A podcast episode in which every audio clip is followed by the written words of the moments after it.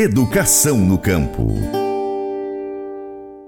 Entre a teoria e a prática rural, a Lei 14.767-2023 autoriza a inclusão da pedagogia da alternância entre as metodologias das escolas do campo.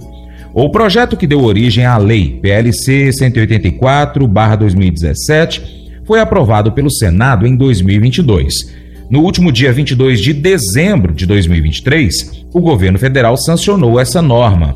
Laura Viana traz as informações para a gente da Rádio Senado. Já está valendo a norma que alterou a Lei de Diretrizes e Bases da Educação Nacional para permitir a aplicação da chamada pedagogia de alternância nas escolas do campo.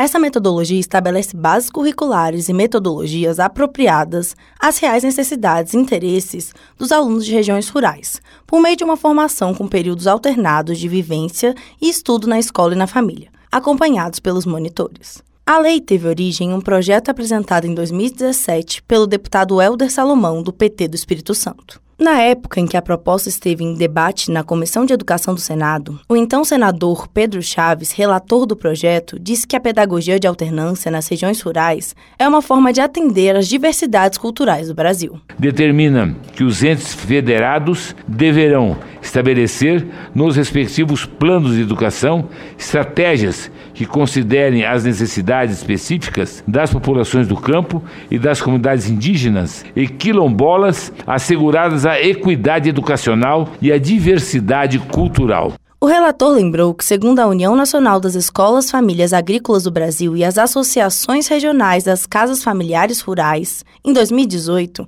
cerca de 17 mil alunos já utilizavam a pedagogia da alternância como metodologia de formação. Há cerca de 270 instituições no país que adotam o modelo para atender a cerca de 17 mil estudantes. Em suma, o formato já não é estranho às práticas educacionais do país, além de ser consistente em termos de adequação e relevância. O projeto que inclui a pedagogia da alternância como metodologia nas escolas rurais foi aprovado pelo plenário do Senado em 2022. Porém, o texto foi vetado integralmente pelo ex-presidente Jair Bolsonaro que citou contrariedade ao interesse público e inconstitucionalidade da norma ao mencionar em seu texto as escolas do campo e não as escolas rurais. O Congresso Nacional derrubou o veto em 14 de dezembro de 2023 e, no último dia 22 de dezembro, o presidente Lula sancionou a lei que já entrou em vigor.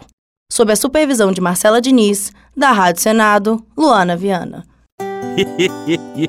Mas eu vou dizer uma coisa pra você, viu? É, se quiser colocar propaganda sua aqui nesse programa, ó, eu vou dizer um negócio, você vai ter um resultado bom demais, senhor. É isso mesmo, é facinho, facinho, senhor. Você pode entrar em contato com os meninos ligando o telefone deles, é o 38, é o 99181 0123, bem fácil. É muito bom porque aí a sua empresa vai sair dentro de um programa que é ligado aí ao homem para mulher do campo. É nós que vai estar tá assistindo e também vai ver sua propaganda. É bom ou não é?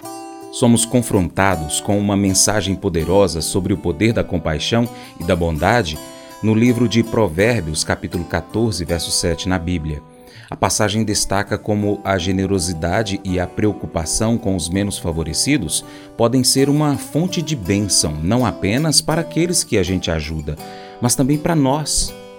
A mensagem nos lembra que ao negligenciarmos os necessitados e oprimidos, nós desconsideramos não apenas suas necessidades físicas, mas a oportunidade de sermos instrumentos de Deus para aliviar o seu sofrimento. A compaixão e a bondade não são apenas virtudes morais, mas expressões práticas de amor e cuidado pelos outros. Somos desafiados a não fecharmos nossos corações diante das necessidades dos que nos rodeiam, mas a agirmos com misericórdia e generosidade. Essa atitude de preocupação genuína com o bem-estar dos menos favorecidos é uma manifestação do amor de Deus em nossas vidas Além disso, quando nós somos generosos, receberemos generosidade em troca também. Podemos então refletir sobre como nós temos praticado a compaixão e a bondade nas nossas vidas. Nós estamos dispostos a ajudar os necessitados, a ser um canal de bênção para aqueles que sofrem? Esse devocional faz parte do plano de estudos Sabedoria em Provérbios 14, do aplicativo bíblia.com. Muito obrigado pela sua atenção. Deus te abençoe e até o próximo encontro. Tchau, tchau.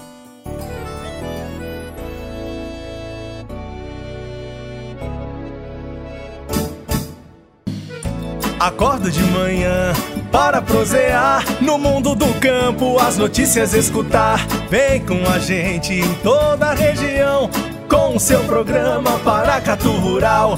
Tem notícias, informação e o mais importante, sua participação.